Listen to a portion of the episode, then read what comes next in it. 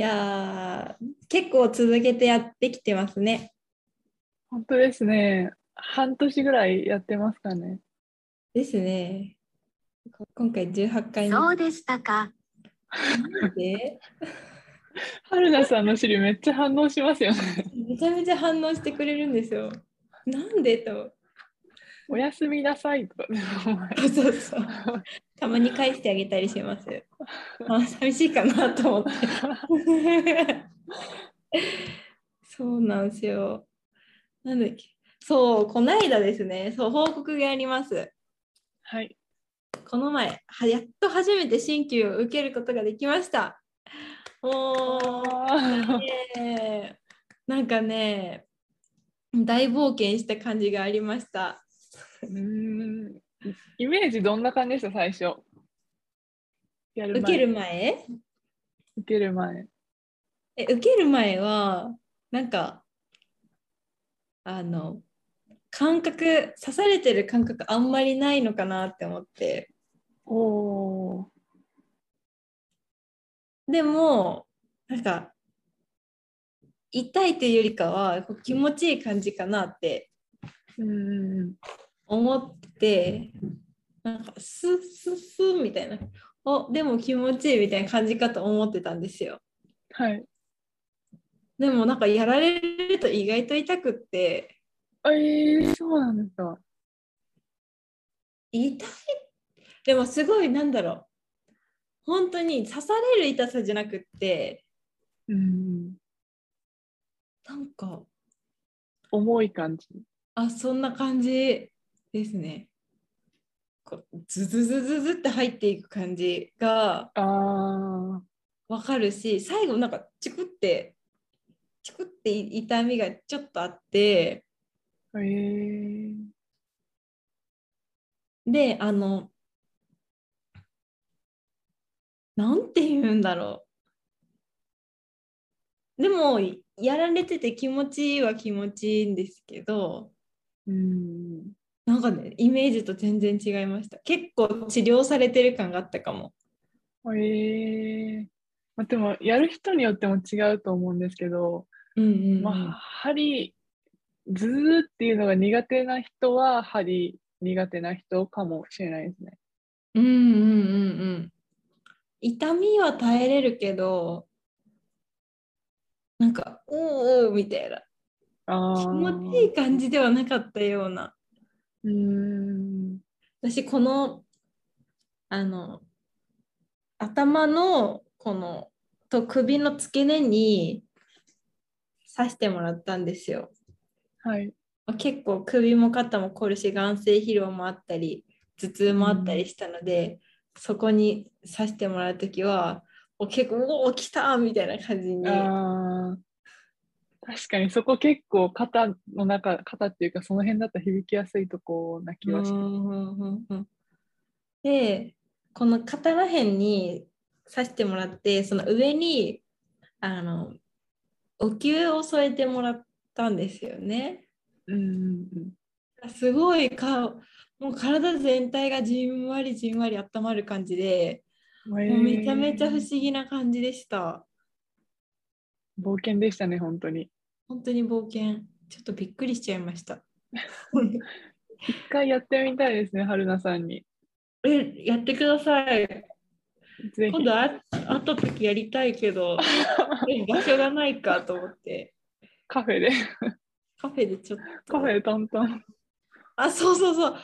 もうなんかあれも不思議だったよね。こうやってして、刺して、トントントントンってするのも、あんな感じで刺していくんですね。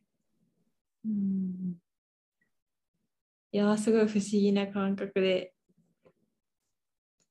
あの、旦那さんも一緒に行って、おーただあの股関節を今痛めてるので、こ股関節がはいとか、まあ、可動域をって言ったら、あの判決出されて、あのお尻にぶつかれてたのがちょっと面白かった。私めっちゃやります、それ。あやります でもあれはなんか痛みなんていうかな。あれで何にアプローチしてるのかなと思ってなんか前にサラさんに聞いた時はあのその筋肉とかっていうよりかはなんかこう何気みたいなうんうんうん。とかもにアプローチするのかな。やっぱりそれは筋肉になるんですか？今やってるのは筋肉とか神経私はそれでやってて、結構股関節だと多分お尻の筋肉とか緩めたら良くなったりすることもあると思うんで、うんうんうんうん手っ取り早いというか、マッサージとかでも結構お尻ゴリゴリ押したりうんしますね。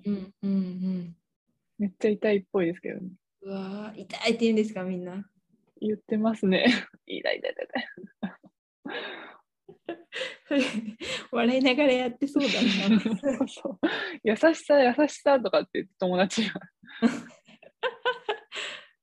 そうなんだ。そうそうそう。なんかでもすごい、なんかやっぱり治療家感がすごいですね。治療家だなって感じ。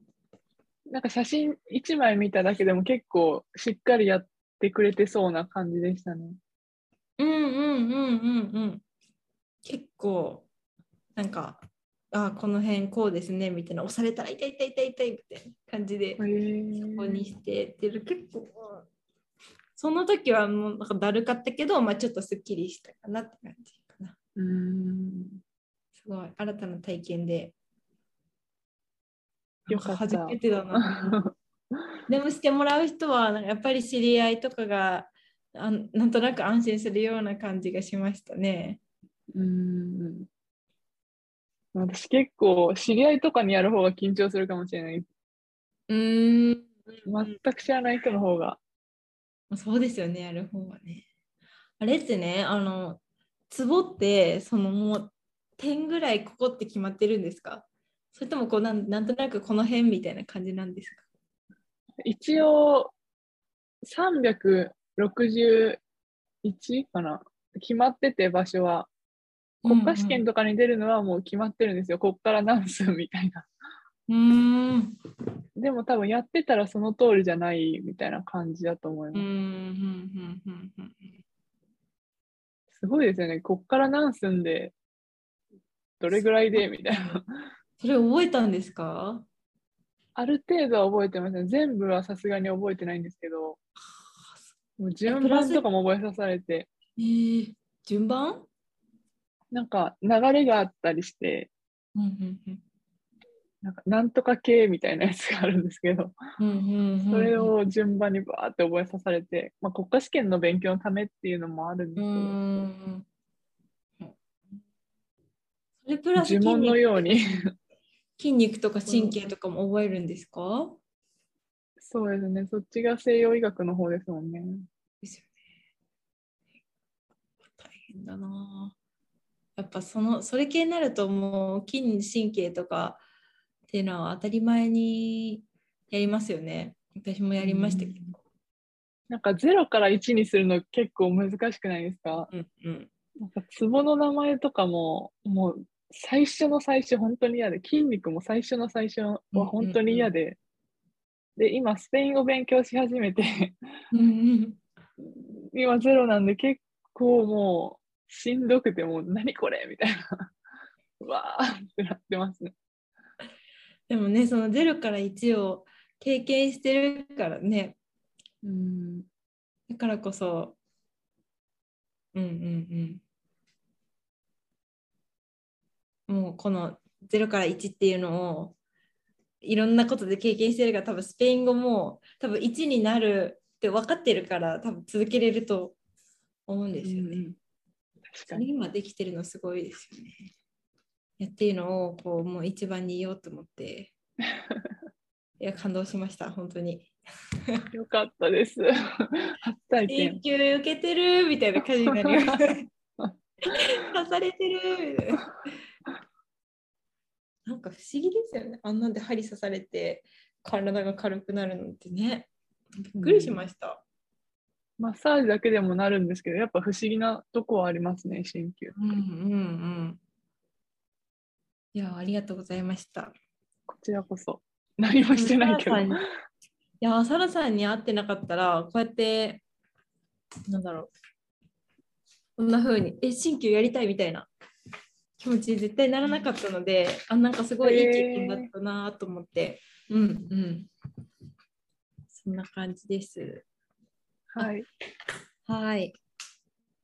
じゃあちょっと私たちの説明を 改めまして、夢を叶える魚座の女のポッドキャストでございます。はい。このポッドキャストは突如インスタグラムで出会って意気投合した2人、ヨガ好きな鍼灸師のさらちゃんとフリーランスを目指す作業療法士の春菜が夢を叶えるための定期ミーティングをしていきます。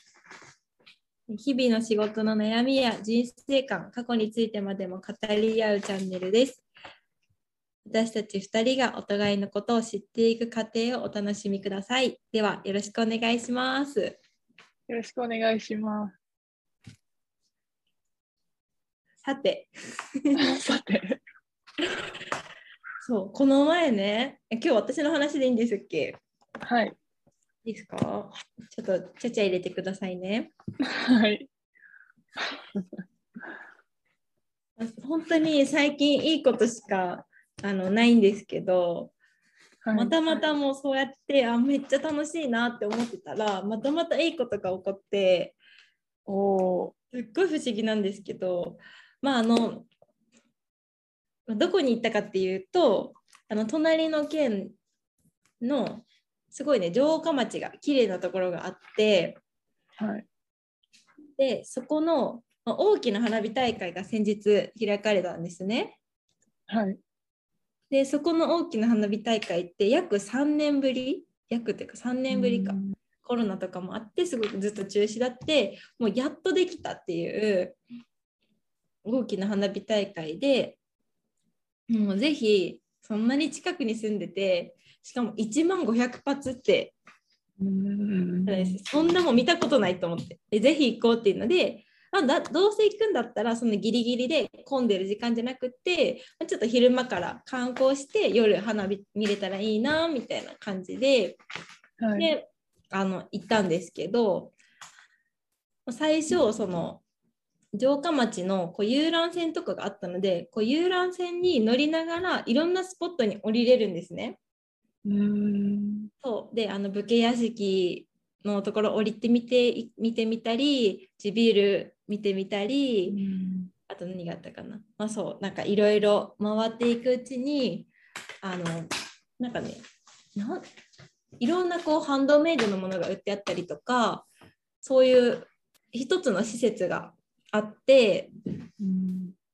結構、まあ、手ものづくりとかもできるような施設なんですけどなんかそこもう一つのスポットだったのでせっかくだし行ってみようって言って行ってちょっとブラブラしてたらあのその日私その日一日中浴衣で歩いてたんですね。すごい。2, 2時間ぐらいかけてあの移動するんですけど車でね。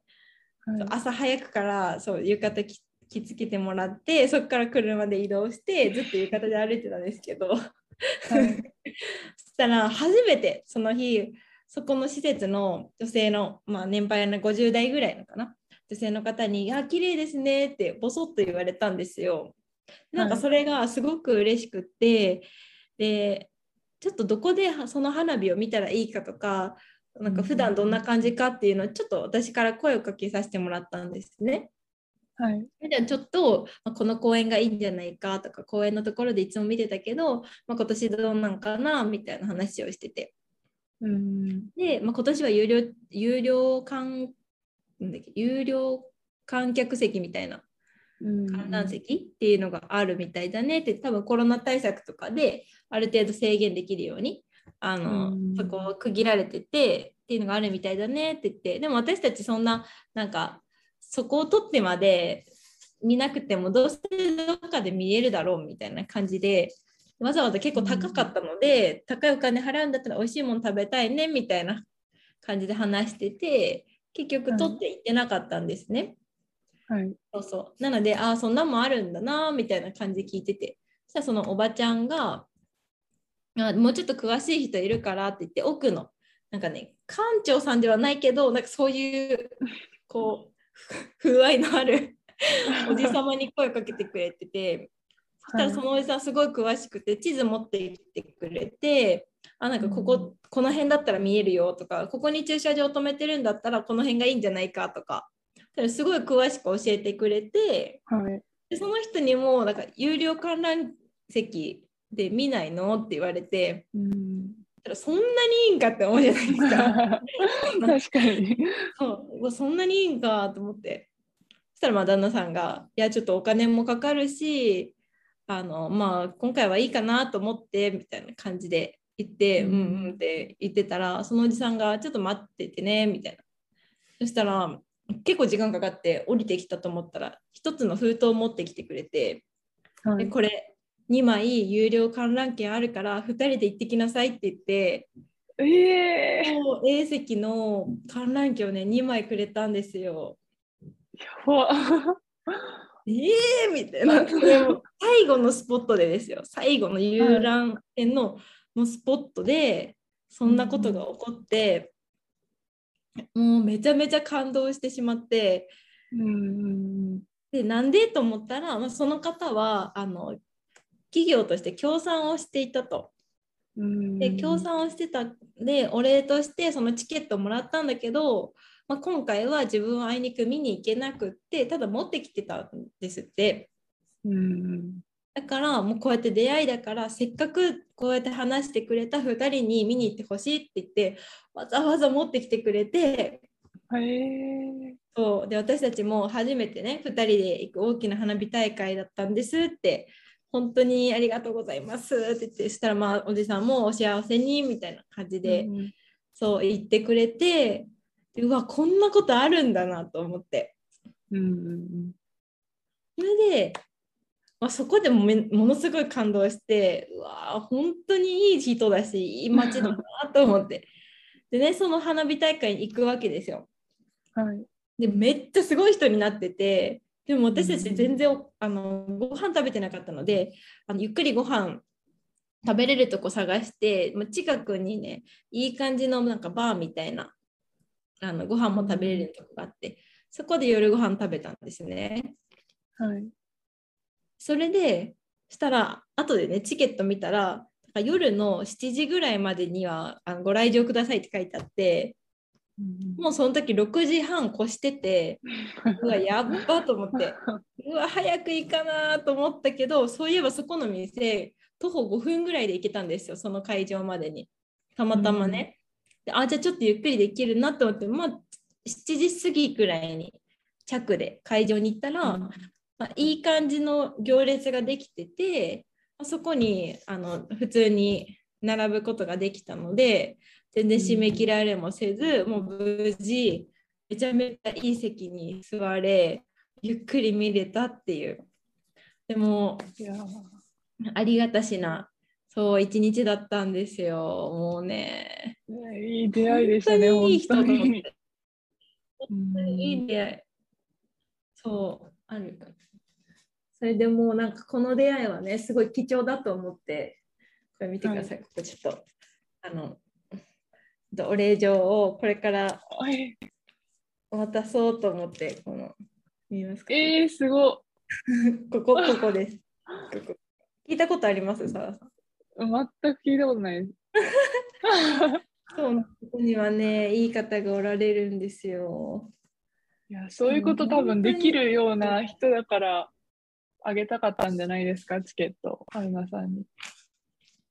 あ私？はい。わざわざ手紙を出して、向こうもめっちゃ嬉しいですよ、多分。本当ね、あの送る届いたらいいなって思って、名前すら聞いてなかったので、その封筒頼りに、あの本当にこの人かなみたいな。わかんないんですけど、荻野さんへ届け。違う人とかだったらめっちゃおもろいですね。え何この封筒。何の話みたいな感じで な なんかしたっけみたいな感じになります。まあ、巡り巡って届きそうですけどね。うんうんうん、届いたらいいなと思って。そうめっちゃいい人に出会ってね、もう本当に楽しかった。もう超最高でした。出会いっていいですね、それ。しかもね、そのあの一番最初にアクションくれたおばあおばあ様が初めてあの声かけてくれたんですよねそこの街並みの観光で。なんかすごいうんラフに話しかけてくれたから私も話しかけたくなったしなんかその、なんとなく合うなみたいな感じってなかなかないじゃないですか。でもそこを合うなってこう思うタイミングでキュッてキュッて引き寄せるって めっちゃ大事だなと思ってうんうんうん。もうね感動しましたね。本当に本当に。いやー、いい、出会いって本当に大事ですね。本当に大事なんですよ。本当に。本当によかった。まあそんな感じでございました。幸せですね。幸せ幸せです。いやーもうなんかそれを帰ってからもうあの両親に話してそしたら2人持ってるねみたいな。うん。なんかねでもそうやってそういうそのなんだろう。絶対見返りないじゃないですか初めての人そのおじさんは。その見返りなんて求めてない、ただこれをって言ってその気持ちがめっちゃ嬉しいなって話してて。うん。そんな風にね無償にその出会いたてのその初めての人にこうやってほいってギフトできるような大人に大人ってめっちゃかっこいいなって思ったんですよね。うんうん。でも渡したくない人には渡さないですよ、絶対。どんな人でも。そう渡したかったのかな めっちゃ嬉しかったんですよ本当に。ねえそんな風になりたいですよね渡せるようなね。ねえ余裕が欲しいです。ねえいやそんな話でした。おしまい素。晴らしい。おしまい。そうそう。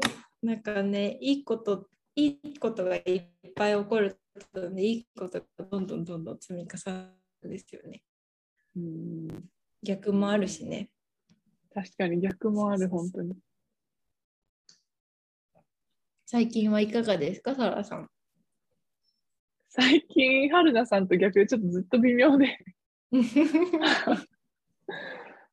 何がってわけじゃないんですけど、なんか仕事ももうだいぶ引き継ぎとかの感じになってきてて、もう9月末に辞めるんで、あと2ヶ月ないぐらい。うん。めっちゃ暇なんですよ、することなくて。もうどうしようと思って、一応、給料もらえるし、8時間はまあいるんですけど、何もやることないって忙しいよりしんどうと思って、うん。うわあこっからまだあと1ヶ月も2ヶ月もあると思ったら、うんもう嫌になってきて、で、結局また感謝日記を始めたんですよ。ん感謝日記。ありがとうノート始めて。ああ、感謝日記。うんうん。うんうん。何ヶ月ぶりかな ?3 ヶ月ぶりぐらいにそんなに空いてたんですね。そうなんです。もうなんか、いいかなみたいな感じになってて、うん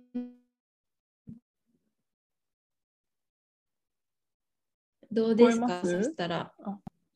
聞こえますよ。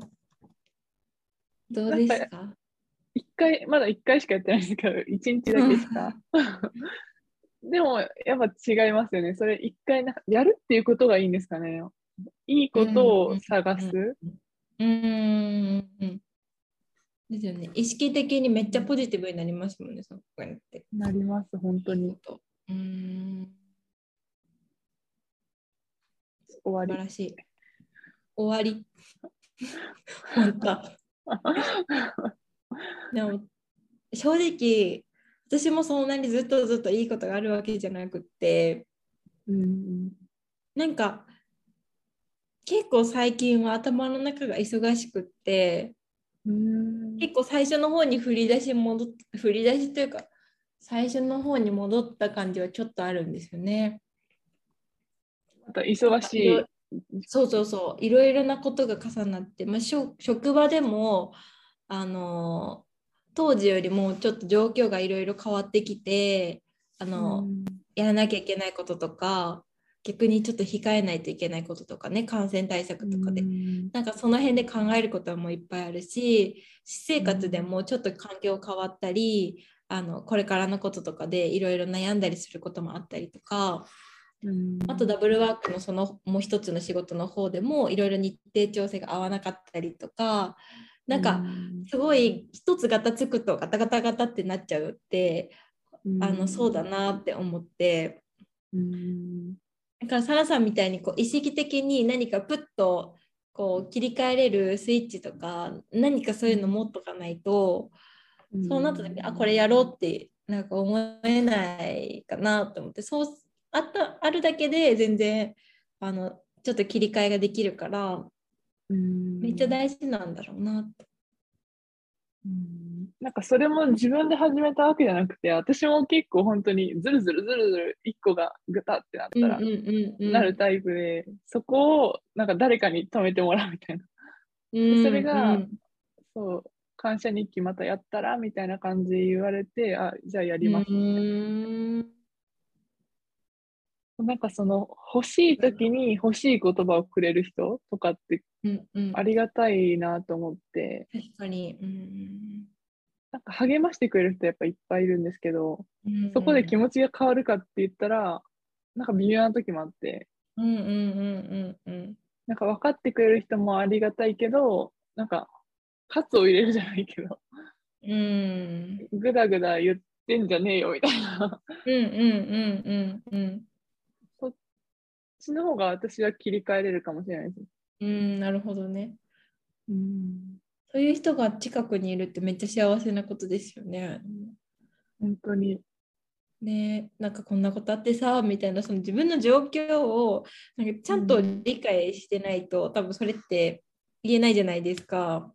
その、うんサラさん自もそうだし、うんうん。だから今なんかこういうことに悩んでてこれに向かっててみたいなうんその背景を知らないと俺頑張れよみたいなそうそうそう。言えないしうん何も知らない人にこれちょっと悩んでてみたいなもう多分言わないから確かに。すごいいいなと思って素晴らしい方がおられるんですよね。うんそれを言える人になりたいんですね、いつかは。あーし今言ってもらう側、そう、言える側になったらいいなと思いながらも、でもまだまだ修行が足りませんね、私には。サラさんでも結構ポンって言う方じゃないですか？思ったことか？うん。思ったこと結構ポンって言えるかなって思うから結構影響を受けたりしますよ。いいんですかねめっちゃなんか生意気なことしか言ってないと思うんですよ、本当に本当に。でも生意気なことだとしても響いてたらいいじゃないかな。だと思うけどな。本当に。大大丈夫大丈夫って言ったらあれだけど、このままで。このままで言ってください。言えます？人になんかその、あ、こう思うけどって言ったときに、思ってること言えます？ああ、めっちゃ人によるんですよね。私ね、ほとんど共感と傾聴タイプなんですよ。うんうんめっちゃ聞いて、ああ、わかるわ。大丈夫だよ、みたいな感じで。うん。だから、あまり良くなくって。でもめっちゃ身近な人とか、めちゃめちゃこう信頼してる人には、結構きつく言い過ぎちゃう時ありますよ。えー、意外。なんなんかね、すっごい意外かな、すっごいあの超大親友の子が例えば、まあ、好きな人にこんなこと言われたとか、もう絶対別れた方がいいでしょみたいな。うん。とかはさすがに共感とかせずに、うんいやさ、もうあんたのそのあんたの幸せを思って言うけど、うん。これ前もこうだったよね、前もこうだったよね、今もめっちゃ苦しいんです。じゃあもう、もうそんなんやめた方がいいよみたいな感じで、そこを思い切ってやれよみたいな言うし。でもその一人ぐらいかもしれない、友達にそうやってはっきり言えるのは、なんかこう、ちょっとうだうだってなる時とかがお互いあるけどそれはすごい、うんあの喝を入れ合うかなそういう時は。うーん、いいですね、その関係。おうん互いに。うん。そうだな。家族家族とかなんか逆にその両親とかにそうやって言われると腹立つ時があるけどうん。はみたいな。わ分かっとるわ。みたいな。けどすごい申し訳ないんですけど。でもなんかそれがそういう親友とかそれこそね旦那さんとかにそうやってなんかポンって言われたらああそうか。みたいなんで。いやなんかそうわかります。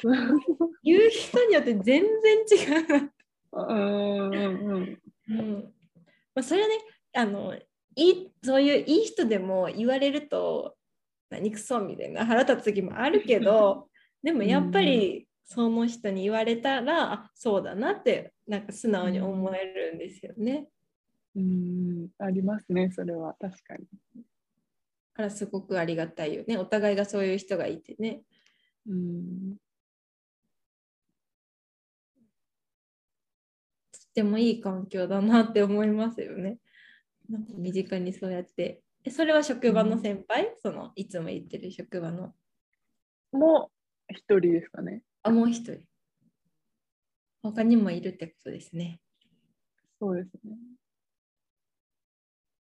素晴らしい。もうね、そうやってもう、そういう環境を作るのは自分なんでね。うん。自分しかそうやって作れないじゃないですか。そういうね、環境を。多分求めてるからそうやって寄ってくるし、確かに。だからね。もういらないっていう人もいますもんね、そういう人が。うんうんうんうんうん。もう自分のやりたいままに。そうそうやりたいっていう人もいるし、そういう人には多分寄ってこないんですよね、そういう人はね。うん。なん必要な人のとこに。そうそう。そうそうそうそう。そうそうそうそうそう。そうなんでございます。だから多分今は求めてるからそうやっているけどもしかしたら逆転するかもしれないですよね。その相手が求めてくるかもしれないからその時にはうんそうやって求めてる言葉とか自分が思うことをはっきり言ってあげた方がいいかなって思うし。うん大事な人には余計はっきり言ってあげた方がいいかなって思います。うんうんまあ聞くのも大事ですけどね。うん。うん。そうでもなんか聞くのとその大事なことズバって言うのって結構なんかどっちも大事だけど、あのうんどっちの立場を取ったらいいか迷うことってありません？あります。あります？それもなんか人によってかうな。んめっちゃ難しくってしかもそれって結構自分のその時の心理状態で変わったりするんですよね。変わる。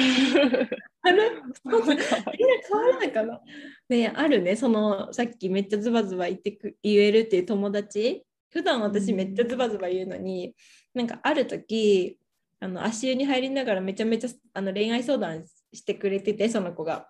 でずっと私聞くモードだったんですその日は。聞いて「えー」みたいな「いやめっちゃいいと思うよその相手。いやめっちゃいい人じゃん」みたいなんで言ってたら「ちょっと待って」って「いや今日おかしいよね」って言われて。本当にそれを思って言っとるんかその本当に私のことを思って言ってくれとるんかそれともなんか本当にそのはるちゃんがいいと思って言ってるのかどっちって言われて。うんなるほどみたいな。やっぱりその なんか私に聞いてくれてるだけあってやっぱり私の率直な意見を聞きたいわけでうん。でも中立の立場とかなんか、うん。あなたに寄り添った答えっていうのは必要ないって言われたのでうん。結局なんだろうな自分が無理してその共感したりとかいい風に考えるっていうよりかはもう自分の思ったようにポンって言ってあげた方が自分も楽だし相手もそれ求めてるから多分聞いてきてるし求めてない時は誰も聞いてこないから確かに。なんかあなたらしい答えが知りたかったって言われた時に結構考えさせられたかもね。うんポンって言ってくれるところが好きなんですよね。そうそうそう。そうそうそう。う。ん。あそっかって思って。うん。改めてやめた方がいいと思うよでもう一回言いました その子もびっくり。そうそうそう。結局ねその子は結婚したんですよその人と。えー、おめでたい。その足湯の時にあのちょっともう一回復縁しようか迷っててっていう話をしててでも絶対やめた方がいいよ、そんなやつ。もうやめとやめといた方がいいよって。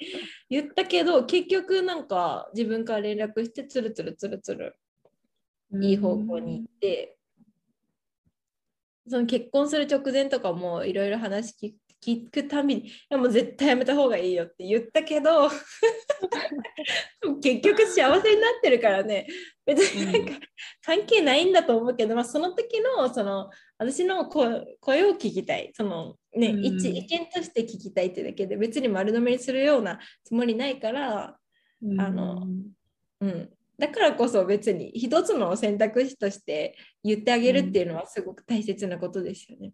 ありきたりな意見ではなく。て。話し相手が欲しいっていう時かもしれないですもんね。うんうんうん、そうそうそう。でも討論がしたいのかもしれないしね。うん、よくそんなことになっちゃうんだけど、そんなことを言うから、私がバーンって言うから、討論になって喧嘩別れみたいなのよく入っちゃう。いいわ。全然そんなイメージないですね。あ、本当？うん、その子には結構ね、うわーって言って。でもめっちゃ大好きな子なんですよ、その子のこと、私は。うん、私のことも自分、私よりもその子の方が知ってるんじゃないかっていうぐらい、うん、恋愛相談とかも、ね、月さんこんな人なんだけどどう思うみたいな。うん、好きかどうかわかんないんだけどとかって聞いて、まあいいんじゃないとりあえず付き合ってからみたいな絶対やめた方がいいと思うとかって言った人もいたし、うん、そそれは素直に聞くんですか？あ、素直に、うん、3回目ぐらいは聞いてたかも。いや、やっぱり自分が実験しないとダメなわけですよ、やっぱりそこは。うん、あれですね。このこっちの服とこっちの服どっちがいいって言って、こっちって言われた方と反対選ぶみたいな。そう、天の弱だね。結局は決まってるんですね。そうそうそう。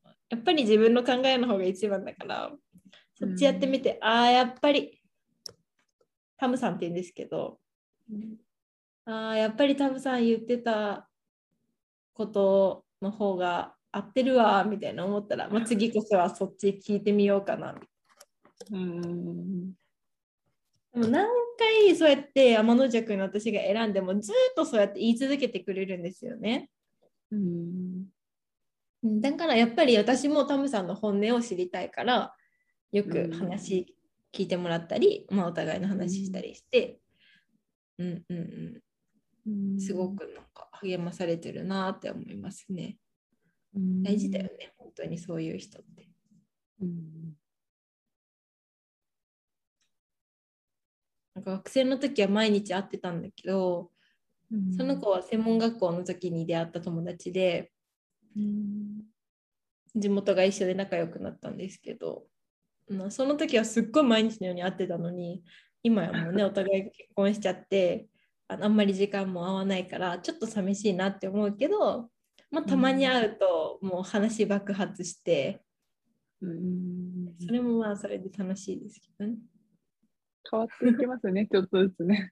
うんうんうんうんもう本当に変わっていく。でもそれはいいことかなって。うんうんステップアップ。そうそう、ステップアップで。そうそう、そんな感じかな。うん、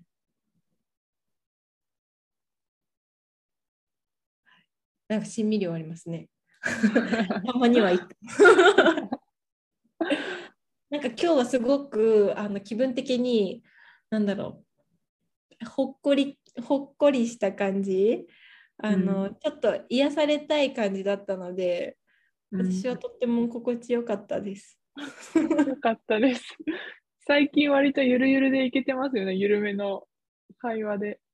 ですよね。なんかいい感じなんですかね、メンタル。うん前話したやつで、なんか、今年の初めは突っ走りすぎて、やっと余裕が出てきたみたいな話聞いたときに、ああ、確かにと思って、そこから結構ゆっくりモードが心地いいというか、うーん、私もそうなんですいいよ。なぁと思って。いいですよね。そう、ゆっくりモードにしてたらね、今日めちゃめちゃもう時間調整がめちゃめちゃできなくって、ちょっとへこんでおりました。ごめんなさい。本当に申し訳なかったと。いつまで引きずってんねんって隣の人は思ってそうですけど、うん、まあ、たまには引きずらせてください。そんなこともあります。優しい。みんなが優しい。そんなこともあるって言ってくれる。優しい。幸せ者です、私は。ハッピーガール。ハッピーガールだ。それ10回唱えて寝よう、今日。ハッピーガールを10回唱えて寝ます。多分夢夢はそうですね。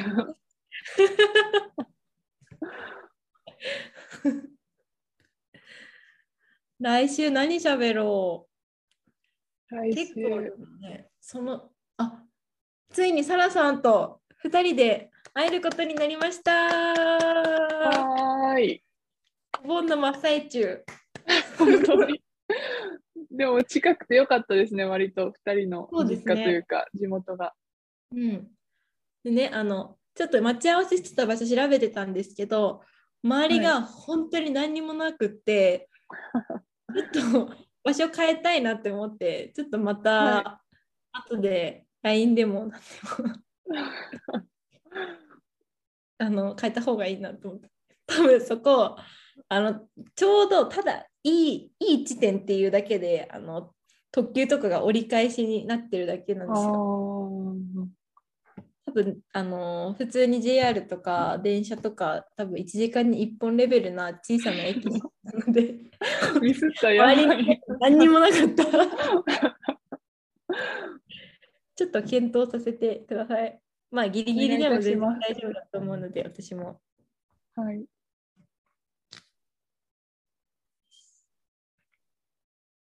そんな感じですかね。はい。ちょっとすみません。皆さん、今日はゆるゆるで。よろしいでしょうか？はい。今日はお耳を貸していただきありがとうございました。ありがとうございました。